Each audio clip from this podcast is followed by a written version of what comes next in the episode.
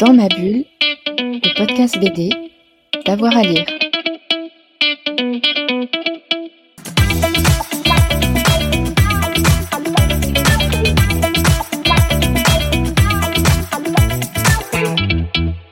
Bonjour à toutes et à tous et bienvenue dans ce nouveau numéro de Dans ma bulle d'avoir à lire, votre podcast 100% BD. Il y a quelques jours, on vous présentait avec Xavier Gilbert son panorama de la bande dessinée sur la dernière décennie. On avait évoqué les comics. En 2020, ils ont progressé de 6%, moins vite que les mangas, mais progressé tout de même. Ils représentent désormais 6% euh, du marché et c'est notre sujet du jour avec euh, notre invité. On va parler des comics, mais des comics sans les super-héros. C'est un peu le cheval de bataille de Thierry Mornay, responsable éditorial chez Delcourt. Thierry, bonjour. Bonjour à tous, merci de m'accueillir aujourd'hui. Bah, merci d'avoir accepté. Rapidement, on, vous a connu il y a fort fort longtemps chez euh, Semic au début des années 2000. En 2012, vous avez publié Les Indispensables de la BD américaine. Vous êtes aujourd'hui donc responsable éditorial du catalogue comics chez Delcourt et grand spécialiste des comics, évidemment. Et puis, euh, depuis quelques semaines, et c'est ce qui m'a intéressé, vous faites régulièrement des posts sur euh, vos réseaux sociaux, sur Facebook, sur les comics sans super-héros. Alors, ça rejoint un cheval de bataille que moi j'aime bien. Mais tout d'abord, qu'est-ce que vous mettez derrière cette appellation des comics sans super-héros? Bah, tout simplement un rappel de la, de la rappel entre guillemets. Hein, je suis pas là pour donner des leçons, mais un rappel de la définition de ce que sont les, les comics en l'occurrence, à savoir euh, tout simplement de la bande dessinée américaine, et vouloir limiter aujourd'hui euh, ces, ces, comics, cette BD américaine, euh, simplement au genre que sont les super héros, bah, c'est un petit peu se contenter de, de regarder l'arbre et pas forcément la forêt qu'il y a derrière. Et, et en l'occurrence, c'est vrai que à travers cet ouvrage que, que tu mentionnes, qui date déjà de 2012, pas loin d'une dizaine d'années, euh, euh, j'ai souhaité euh, présenter un certain nombre d'ouvrages, que ce soit des, des one-shots ou d'autres séries justement, qui abordaient des genres entièrement différents de ceux que, l'on connaît avec les super-héros. Euh, ce qui n'empêchait pas cet ouvrage d'ailleurs de mentionner des, des, séries de super-héros et, des, des masterpieces en fait hein, dans ce registre-là, mmh. parce qu'il y en a. Euh, mais c'est vrai que la BD américaine, elle est, elle est elle touche à, tous les genres, absolument tous les genres aujourd'hui, que ce soit euh, le fantastique, euh, le polar, euh, la, le, BD d'horreur, la science-fiction, absolument tous les genres sont, représentés, à l'exception peut-être, mais dans une bien moindre mesure, avec, le, western, qui est très très peu présenté en fait lorsqu'on parle de comics américains. C'est peut-être historique, c'est peut-être lié à l'histoire même des États-Unis et, la manière qu'ont les Américains peut-être de ne pas souhaiter vouloir regarder euh, leur propre histoire, qui est pas forcément toujours très jolie jolie quoi, par rapport à la conquête de l'Ouest. Oui. Ouais, et alors il y a déjà beaucoup de choses, mais euh, s'il y a une diversité évidemment, alors moi j'ai noté euh, History of Violence, Blade Runner, euh, Rachel Rising, enfin voilà, effectivement comme tu le disais, tous les styles sont, sont un peu euh, évoqués, mais quelque part est-ce que ces comics-là parlent de la société américaine comme le font les super-héros, ou est-ce qu'il y a des différences? Parce que j'ai vu des épisodes de Batman parlant, parlant de la responsabilité des, des super-héros, mais aussi de de la misère sociale ou, ou, ou des choses comme ça. Est-ce qu'il y a vraiment une différence? Alors, pour, pour, aussi être très clair, hein, cette, cette rubrique ne se veut pas euh, exclusive euh, sans super-héros, hein, d'accord? C'est pas une manière de les éjecter, c'est juste une manière de dire qu'il y a, il y a autre chose. En fait, faut, faut pas être euh, exclusif et négatif dans ce registre-là. Euh, moi, j'ai mangé, bouffe, bouffé beaucoup, beaucoup de super-héros. Je dois avouer que je suis arrivé à la bande dessinée américaine par le biais des super-héros. Pourquoi? Parce que c'était quasiment la seule chose qui était disponible à l'époque. Hein. J'étais minot, j'ai commencé par être lecteur et, euh, et moi j'étais biberonné à Strange, Titan et Nova peu comme toute une génération de, lecteurs et d'amateurs de bande dessinée. Euh, simplement, j'ai eu la chance de tomber à un moment donné sur, euh, sur des, euh, on va dire, des, des maîtres euh, qui m'ont un petit peu euh, servi de mentor, euh, directement ou indirectement. et c'est, ce sont des, des, personnes comme Ferchi comme Jean-Pierre Dionnet, comme Jacques Collin, et qui avaient ouvert un petit peu, ou ont ouvert des portes sur des genres très différents, à travers des publications comme bah, Metal Hurlant, bien entendu, L'écho des Savanes, spécial USA, spécial USA Magazine. bref, on a eu accès à des bon nombre d'auteurs qui d'un seul coup me prouvaient que la bande dessinée américaine finalement ne se limitait pas au genre super-héros. Et pour revenir à la, petite rubrique euh, sur, Facebook que je m'amuse à animer quasi quotidiennement depuis quelques temps, euh, c'est finalement un prolongement euh, qui, me fait assez plaisir et qui me permet de, m'étendre euh, parce que le format numérique, lui, tient pas compte d'un nombre de pagination, d'une pagination bien bien précise, et ça me permet d'étendre finalement euh, et, et d'éteindre une, d'étancher une espèce de frustration qui avait consisté à ce que cet ouvrage de 2012 ne fasse que 200 et quelques pages, là où il aurait pu en contenir facilement le double.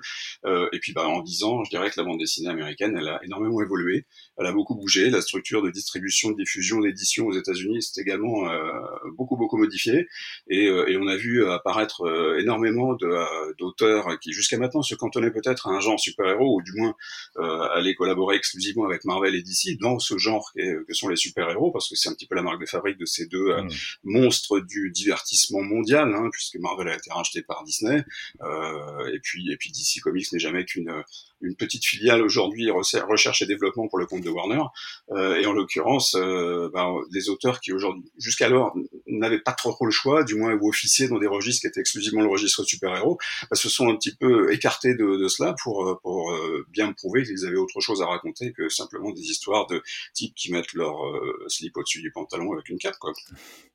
Ouais, moi, j'ai eu le sentiment que le tournant, c'est peut-être le début des années 2010, avec des séries comme DayZ, comme American Vampire, ou, euh, euh, ou, ou euh, oh zut, The Boys, évidemment. Oui, alors The Boys est, une série qui, qui est un peu, un peu de la déconstruction du genre super-héros. Enfin, Alan Moore avait fait un gros, gros travail de, de défrichage avant, avant cela.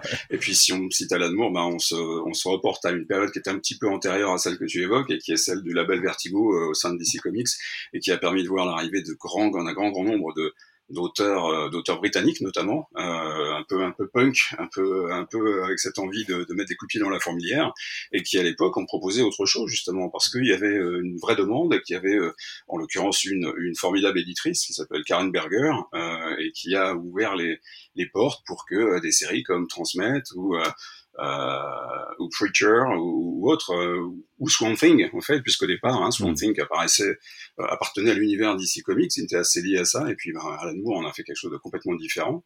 Euh, on peut citer Neil Gaiman aussi, bien entendu, avec son Sandman, même si je suis personnellement pas extrêmement fan de cette série, je sais que je vais me faire jeter des pierres, mais euh, c'est pas grave, c'est comme ça. Il faut assumer un peu ses, ses goûts et, et, et ses, ses, dégoûts, et en l'occurrence, moi j'ai toujours essayé de défendre, et c'est vrai que tu l'évoquais tout à l'heure à travers le catalogue que j'ai le plaisir d'animer depuis maintenant plus d'une quinzaine d'années, euh, une forme d'éclectisme et qui touche à des genres qui sont justement euh, ceux qui vont bien au-delà du simple genre des super-héros. Et puis ce sont les genres que j'évoquais tout à l'heure, mais pas seulement ceux-là, hein, parce que il y a notamment le polar euh, qui est très très large et qui est un registre euh, auquel on ne pense pas forcément quand on pense à la BD américaine. On y pense quand c'est le roman, et puis quand il s'agit de roman, puis on en on a tendance un petit peu parfois à l'oublier dans le registre, dans le registre de la bande dessinée. Pourtant, il y a d'excellentes choses avec des auteurs qui sont remarquables dans ce registre. Il suffit de citer ne serait-ce que Ed Brubaker ou Greg Rucka et on a déjà euh, accès à, à de la grosse, grosse qualité. Ouais. Est-ce que le un des premiers, c'est pas Will Eisner? Mais si justement que, que, j'ai le plaisir de d'éditer, que j'avais le plaisir de rencontrer et de, de, connaître un petit peu avant sa disparition en 2005, euh, Will Eisner, c'est d'ailleurs quelqu'un qui, à travers un de ses personnages fétiches, qui s'appelle le Spirit, euh, avait prouvé que bon, euh, on l'avait un peu forcé, on lui avait un peu tordu le bras pour pour réaliser cette cette série. Il fallait absolument que ça soit ou ça ressemble à des super héros. Donc il avait simplement eu un personnage euh, qui est un personnage de, de, de, quelque part de flic, d'enquêteur, hein, euh, et qu'il avait affubé d'un d'un chapeau feutré et d'un loup. Euh, donc il y a, y a, un peu mieux comme comme déguisement pour ne pas être reconnu par ses ennemis. C'est pas bien grave. Mais bon, c'était le, compromis qu'il avait réussi à faire pour pouvoir raconter quoi? Bah, Des histoires qui sont avant tout des histoires euh, qui touchent à la vie sociale, euh, qui touchent à des, des registres qui, qui, sont plus des registres euh, polars, euh, d'aventure, enfin ce genre de choses, euh, mais pas du tout dans le registre réellement de super-héros, quoi. là où justement l'attendait peut-être un certain nombre de gens.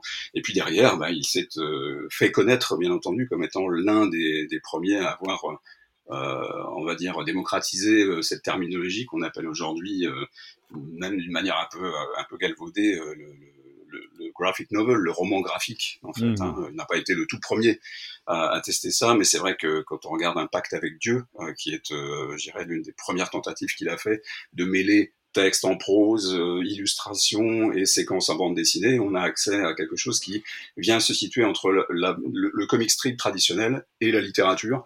Et effectivement, il est parti ensuite à ne réaliser que des, euh, des ouvrages dans ce registre-là. Mmh.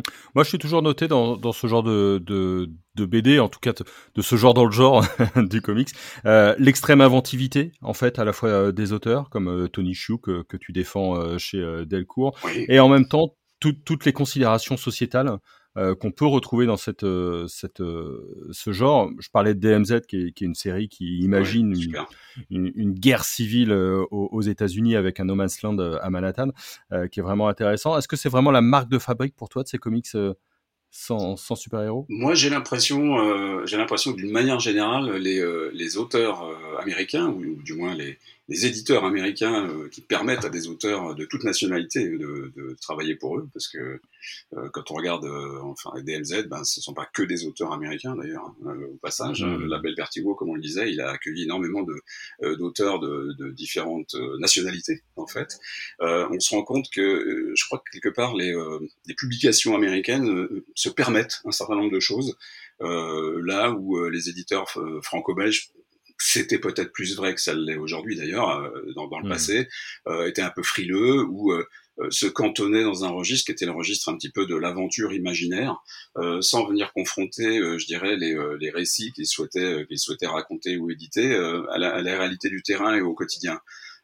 c'est vrai que euh, il, est, il, est, plus fréquent de voir au sein de la bande dessinée américaine des, des récits ou des auteurs qui vont se saisir d'une forme d'actualité, euh, qu'elle soit sociale ou, ou, politique ou autre, euh, que ce que l'on peut trouver réellement dans la bande dessinée franco-belge traditionnelle. C'est un petit peu moins vrai depuis l'émergence justement du roman graphique euh, en, Europe ou en France en particulier, depuis euh, depuis que la BD intimiste à travers les, euh, les réalisations d'un certain nombre de, de youtubeurs, blogueurs ou autres aujourd'hui est un, pan entier de la, production de bande dessinée franco-belge.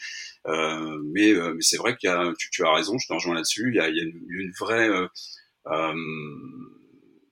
une, vraie appétence des euh, peut-être des publications aux États-Unis, oui, à, faire écho à une forme de réalité politique et sociale. Ouais, là, là où je suis euh, épaté, c'est même des séries qui sont un petit peu plus vieilles, comme Martha Washington, par exemple, de, de, de Frank Miller et de Dave Gibbons. On connaît le duo, hein Il y a pas de Mais, mais euh, c'est une BD qui date des années 70 et qui fait fortement écho euh, à ce qu'on vit aujourd'hui. Oui, oui, années 80 en l'occurrence. Et alors petit scoop au passage, euh, on va on va rééditer. Euh... Non, non, c'est vrai que quand on est quand on est un peu plus vieux, comme quoi, comme moi, on a tendance à faire se, se, se mélanger, se baigner aussi les les, les BD d'origine des années 70 ou des années 80. Mais en l'occurrence, oui, euh, petit scoop. Donc, on, on réédite sous forme d'une intégrale. Euh, bah, les trois volumes de, Martha Washington euh, au cours de l'année euh, de l'année 2022, au début de l'année 2022. Donc c'est quelque chose, pardon, fin 2021. Donc c'est vraiment quelque chose qui va revenir revenir d'actualité. Mais il faut bien être clair, c'est qu'un certain nombre d'auteurs, et tu évoques à travers les auteurs de Martha Washington, bah, Frank Miller et et, et Dave Gibbons, euh, ce sont des, des, des, créateurs qui sont à, la tête de, de néoclassiques. Et, euh, et bah, Martin en fait partie. Et c'est quelque chose qui est relativement indémodable, c'est-à-dire qu'on relie aisément aujourd'hui euh, euh année 1 de euh, de Miller et, euh, et Mazzucchelli quand il s'agit de Batman, Killing Joke avec Alan Moore et Brian Bolland. on a affaire à des auteurs qui sont capables de de se saisir de, de, de, mythes qui sont vieux de plusieurs décennies ou, ou de, de, de, créer des récits, c'est le cas avec Martha, qui vont être capables dans le temps de résister au temps en fait et de et d'être toujours euh, autant presque d'actualité aujourd'hui en faisant appel à des à des choses qu'ils ont qu'ils ont ressenties. C'est euh, c'est le cas aussi d'un grand nombre d'auteurs de science-fiction quand on regarde bien euh, à travers la, la, la littérature populaire ou la littérature de genre en fait et on se rend compte que ces ces personnes qui sont des, des, gens de talent, eh bien on les retrouve dix ans plus tard, 20 ans plus tard, voire même ça serait assez bénéfique de les étudier à l'école d'ailleurs. Ce serait pas mal. C'est clair, je, suis pour, je vote pour.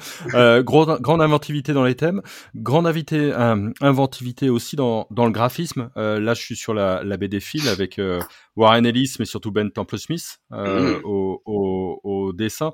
Là encore, euh, une grande liberté dans, dans l'expression pour toi? Bah, c'est euh, le gros avantage que j'ai avec le catalogue que j'ai le bonheur d'animer depuis une quinzaine d'années, c'est euh, en l'occurrence le fait de ne pas être euh, contraint par un, seul genre, ça on en a déjà parlé, donc je vais pas je vais pas le redire, hein, je ne me cantonne pas effectivement au genre super-héros où, où, malheureusement les règles du jeu sont dictées par les, les éditeurs et pas forcément euh, par les par les créateurs eux-mêmes.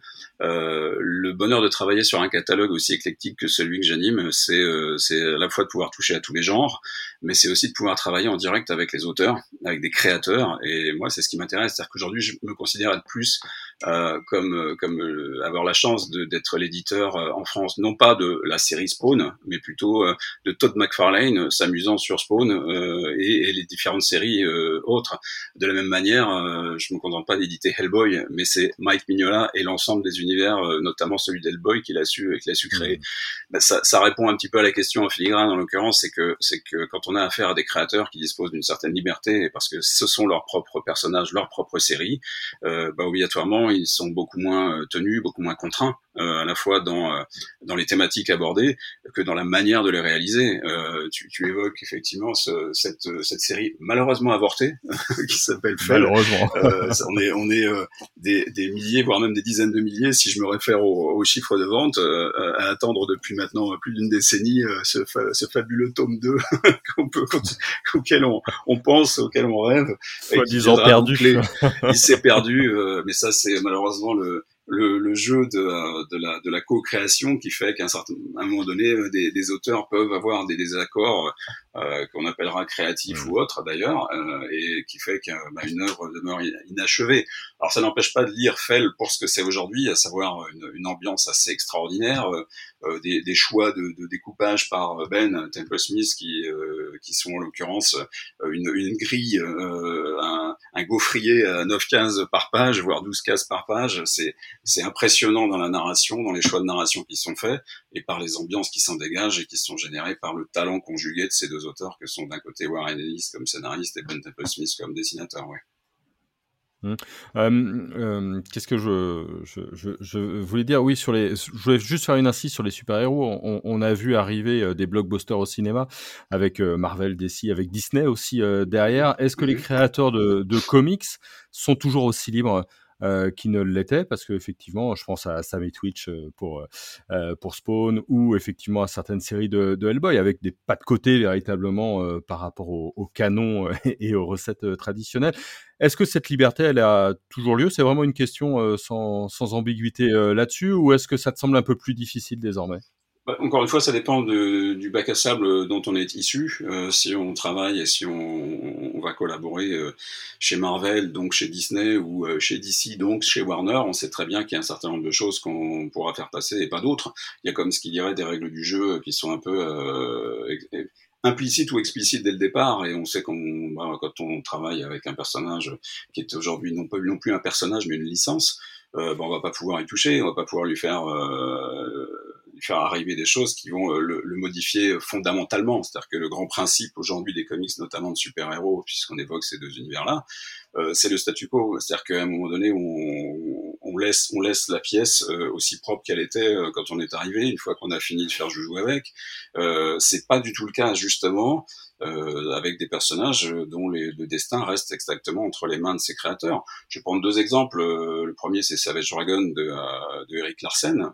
c'est une série qui mmh. maintenant, depuis près de 30 ans, est animée et animée exclusivement par son créateur d'origine, en l'occurrence, en l'occurrence Eric Larsen, qui est un des co-créateurs de, du label Image aux États-Unis. Il fait faire à son personnage il, absolument tout ce qu'il souhaite, tout ce qu'il désire. La preuve, le personnage de départ n'est plus d'ailleurs celui qui est au centre de la série à l'heure actuelle c'est son fils, euh, puisqu'il a, il a choisi d'ailleurs comme, euh, comme trame narrative pour faire avancer cette, sa série, euh, de, de, la faire évoluer en temps réel, d'accord L'autre exemple, parce que tu l'as évoqué, c'est Sam Twitch, effectivement, de, Todd McFarlane, euh, il a d'ailleurs en son temps accueilli des gens comme Brian Bendis qui ensuite sont retournés travailler chez Marvel et ont présidé un peu aux destinées scénaristiques de, l'univers Marvel pendant, plus d'une décennie avant de aujourd'hui être chez, DC Comics. Euh, tout en continuant d'ailleurs à développer ses propres euh, créations par ailleurs. Mais, euh, mais Sam Twitch, qui d'ailleurs, on a entendu parler récemment un peu sur les réseaux sociaux, a des grandes chances de devenir une, une série télé. Et c'est vrai que c'est un univers qui s'y prête particulièrement. Quoi. Et, euh, et Todd McFarlane fait feu de tout bois ces, ces temps-ci avec l'édition cette semaine d'ailleurs, euh, de la sortie cette semaine de, euh, de, Spawn Universe numéro 1, où il va décliner effectivement son, son personnage de Spawn euh, à travers différentes incarnations dans, dans, ce qu'on appelle le Spawnverse. Donc je suis absolument ravi de voir à la sortie de cette période un peu un peu bizarre de, de confinement, parfois intellectuel, mais de voir autant de créativité près de 30 ans après la création du personnage, qui reste animé par un feu sacré par ce, ce créateur qui est Todd McFarlane de, de, de, voir justement cet univers de Spawn continuer à s'étendre de cette manière-là, moi ça me ravit euh, positivement, c'est évident.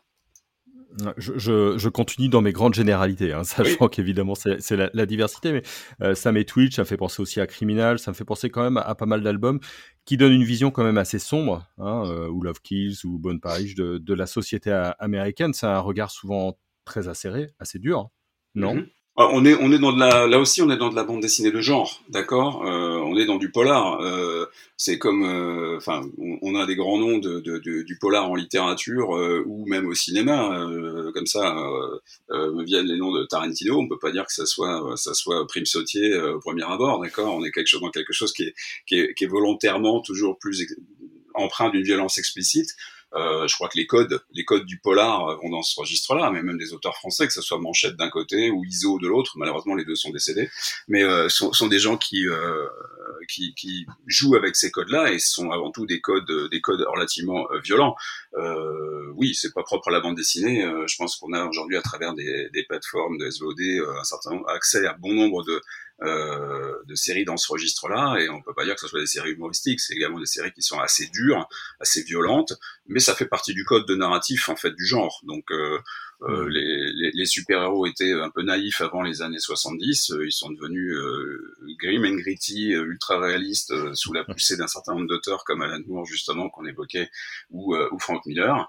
Euh, j'ai du mal à penser qu'on en soit vraiment vraiment sorti, puisqu'aujourd'hui on est plus dans à travers à travers ces, euh, euh la, la, façon dont sont dont sont traités ces, ces super héros dans des univers qui sont constamment euh, extrêmement noirs où les personnages meurent. Euh, euh, alors c'est une forme de réalisme si on veut, mais enfin on est un peu à la, à la recherche du, euh, du, sensationnalisme pour le sensationnalisme et pas forcément toujours au profit ou au bénéfice de l'histoire et du récit lui-même. C'est ce que je peux regretter personnellement. encore une fois, oui, les, les, thématiques abordées dans le registre polar que tu évoques, bah, il est assez logique de les voir, de les voir de voir exprimer de manière euh, explicite dans le registre de la violence.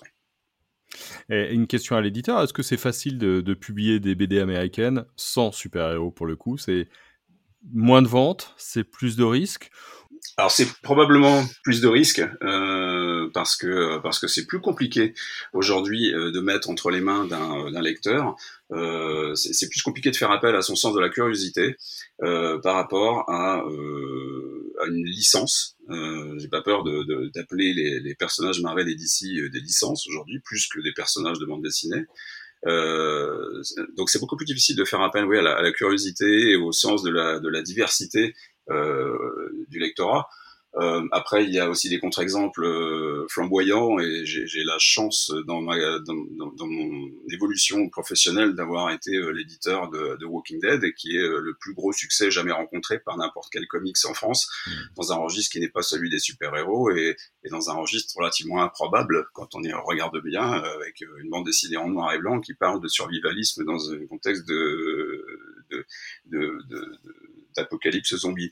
Euh, c'était pas forcément gagné au départ, d'accord. Euh, en revanche, c'est quelque chose qui a fait appel, qui a su toucher la, curiosité des lecteurs et qui en a fait le, phénoménal succès que, c'est aujourd'hui, bien au-delà de n'importe quel autre euh, ouvrage euh, de bande dessinée américaine depuis depuis que la bande dessinée américaine existe et notamment dans son expression en, en VF. Donc je suis, euh, je suis ravi. Et puis finalement, on se rend compte qu'il y a des choses qui, euh, qui, qui, fonctionnent très très bien, euh, même commercialement, mais aussi en termes de, euh, de, de, de, de, de, succès critique et, et commercial ailleurs que dans le registre des super-héros. C'est plus dur, oui, euh, c'est tellement plus passionnant aussi d'aller euh, d'aller sélectionner et travailler au contact des auteurs eux-mêmes d'avoir fait découvrir le travail d'un gars comme Eric Powell sur The Goon, par exemple, en France. Euh, Eric, quand il est venu pour la première fois en France, euh, il était, euh, il avait les yeux comme ça, il n'était jamais sorti de son des États-Unis, il n'avait pas de passeport, voilà. Et aujourd'hui, c'est un mec qui est reconnu pour sa, son talent de manière internationale. Je dis pas que c'est grâce à nous, mais mais d'y avoir contribué, c'est vraiment une vraie fierté. Et puis de pouvoir continuer à éditer le, le travail de, de ce type, d'un type aussi talentueux que ça. Euh, deuxième scoop d'ailleurs de, de, cette, de cette intervention. Euh, il vient de réaliser euh, au contact de Harold Schachter, qui, est un, un, romancier américain, euh, une, une, biographie euh, de Eddie Grine, qui est un des premiers serial killers jamais identifiés aux États-Unis, qui a donné d'ailleurs euh, euh, c'est de lui dont est inspiré, dont sont inspirés un certain nombre de personnages beaucoup plus connus mine de rien que lui au cinéma. On pense à, à Massacre à la tronçonneuse euh, avec Leatherface, on pense à, à Norman Bates d'ailleurs dans Psycho, euh, et ben voilà tous ces euh, tous ces, ces, personnages sont finalement inspirés directement de, de Eddie Gein et, euh, et bien le, la biographie justement de Eddie Gein, euh, co-réalisée par, euh, par Schachter et, Powell, arrivera au programme euh, Contrebande au cours de l'année 2022 et j'en suis particulièrement ravi. Voilà. Tu me disais tout à l'heure que le western, il n'y avait pas une grosse production. Alors, je, viens de lire Pulp, qui était, je me suis régalé d'Ed Baker et de Shane Phillips, donc ça, ça vient tout juste de, sortir. Le western est quand même un genre américain par, par essence, mais puis on en trouve un petit peu, mais enfin, c'est le fruit quand même de leur histoire. Et toi, tu as l'impression que du coup, ils s'en publient moins maintenant aux États-Unis? Ah oui, absolument. C'est, euh, euh, malheureusement, c'est, factuel. Euh, les grands producteurs de bandes dessinées western aujourd'hui à travers le monde ne sont pas américains, mais ils sont avant tout italiens et français.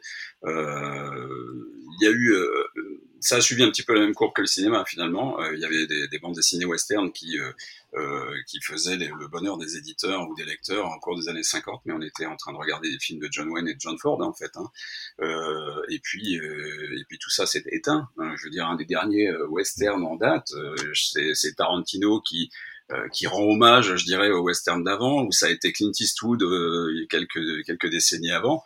Mais au-delà de ça, on n'a pas aujourd'hui de, de, séries majeures de western produites aux États-Unis par un éditeur américain euh, par des auteurs américains. C'est il y a un petit peu de, de Zorro qu'on peut qualifier de western entre guillemets. Enfin, Zorro est un proto super héros quelque part, euh, mais je vois pas grand grand chose en termes de production. Là où euh, euh, Tex Wheeler continue à être publié euh, sous forme de plusieurs centaines de pages euh, mensuelles en Italie, et c'est pas le seul titre western. En France, on a aujourd'hui euh, ne serait-ce que pour citer Undertaker par exemple, qui est un, qui est un western français avec une série régulière relativement récente, euh, ben on a, on a euh, tout un patrimoine et un passé de bande dessinée euh, western, de Jerry Spring à Blueberry, en passant par Comanche, qui est, qui, est, qui, est, colossal en fait, en comparaison de ce que les Américains sont, sont capables de, de produire ou d'offrir aujourd'hui. Oui.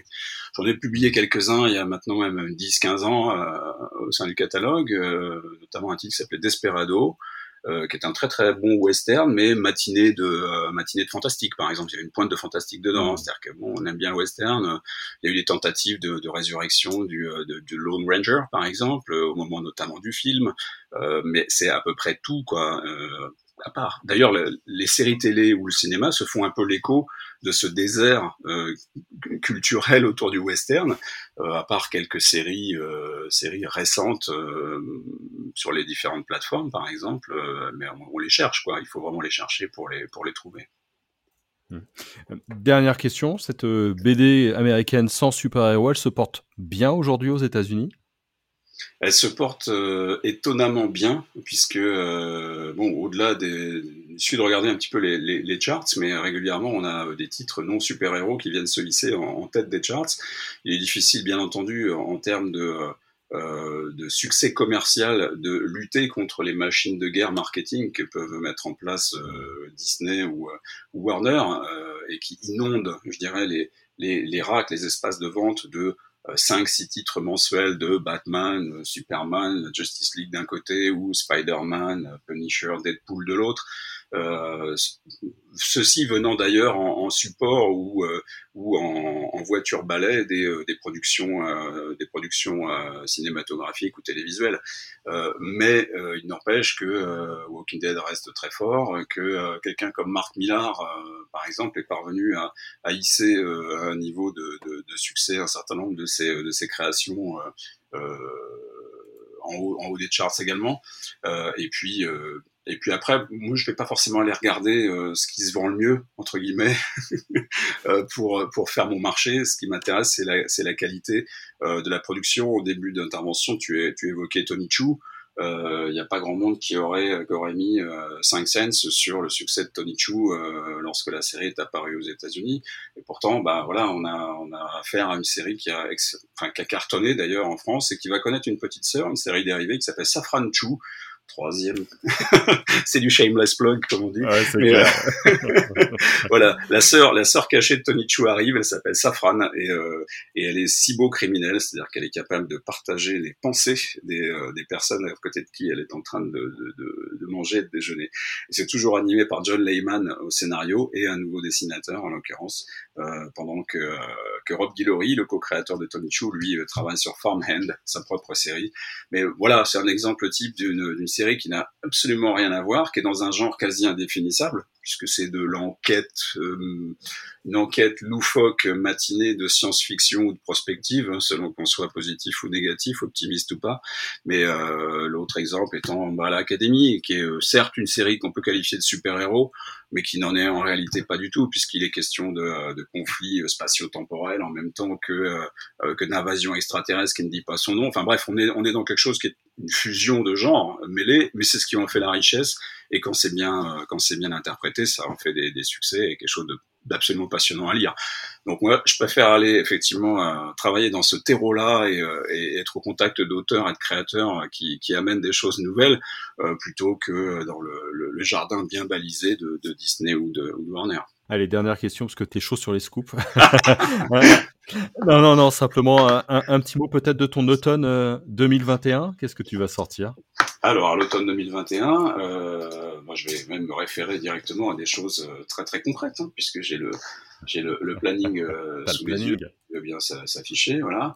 Euh, Qu'est-ce qu'on présente à la, à la rentrée d'intéressant de, Une, euh, bah, puisqu'on l'a déjà évoqué, je vais commencer par ça. Euh, euh, toujours par le, le, le, duo magique que constitué de Ed Brubaker et Sean Phillips. Il y aura Reckless, qui est une, une trilogie qu'ils ont commencé à publier là aux États-Unis, donc dans la dans la foulée de, Pulp. Donc là, on reste dans le registre, on revient vraiment dans le registre pur du, polar, bien bien dur, bien violent et euh, qui fait toute la saveur d'ailleurs de, des bandes dessinées de, de Brubaker et Phillips. Euh, on va poursuivre d'ailleurs la publication d'une des très très rares licences, j'ose dire le mot, au sein du catalogue Contrebande, qui s'appelle Blade Runner, puisque l'univers euh, de, de Cadic a été euh, certes développé au cinéma ou transcrit au cinéma par Ridley Scott et, Villeneuve bien des années plus tard, mais en bande dessinée, on a affaire ici à une licence qui est d'une qualité absolument bluffante, co-scénarisée d'ailleurs par l'un des scénaristes du film euh, de, Villeneuve. Et euh, bah, la série s'appelle Blade Runner 2019 euh, et on, enchaînera avec Blade Runner 2029 euh, un peu plus tard. Et je crois qu'on a rarement vu un tel respect de, de, des ambiances et des univers de, base. nous poursuivons bien sûr la, la réédition des intégrales d'Invincible. J'ai déjà évoqué Safran Chu, donc je ne reviens pas de, dessus. Et puis on aura le lancement en novembre de euh, deux euh, séries courtes, des trilogies. La première s'appelle Les Sept Secrets. Euh, elle est l'œuvre notamment de Tom Taylor, qui est un scénariste très très en vogue aux États-Unis en ce moment, euh, où il est question des sept secrets qu'il faut protéger, les sept secrets de l'humanité. Voilà. Euh, il faut absolument protéger. Et d'une autre série dans un registre entièrement différent qui s'appelle Scurry. Euh, Scurry, c'est l'histoire de souris et de chats dans un monde post-apocalyptique. Mais euh, si vous êtes fan de Bernard et Bianca, vous allez être un petit peu, euh, un petit peu déçu, ou du moins vous allez, ça va vous remuer la petite cuillère, comme on dit, parce que c'est vraiment très, très, euh, très, très, fort également, aussi bien visuellement qu'en termes de scénario. Et puis, ah, puis le petit dernier qui est un de nos petits chouchous, allait apparaître toute fin août, qui s'appelle Tomorrow. Tomorrow est un one-shot qui est l'œuvre de Peter Milligan, un de ces scénaristes britanniques de la, de la vague Vertigo des années, des années 80, avec euh, Jesus Fueravas et, et, Tomorrow est une, une bande dessinée étonnante qui, qui revient sur, sur un événement un petit peu de science-fiction euh, dans lequel un, un, virus informatique aurait été capable de passer la barrière des espèces aurait décimé la moitié de l'humanité, en l'occurrence tous les adultes, laissant le, main, le monde aux mains des adolescents.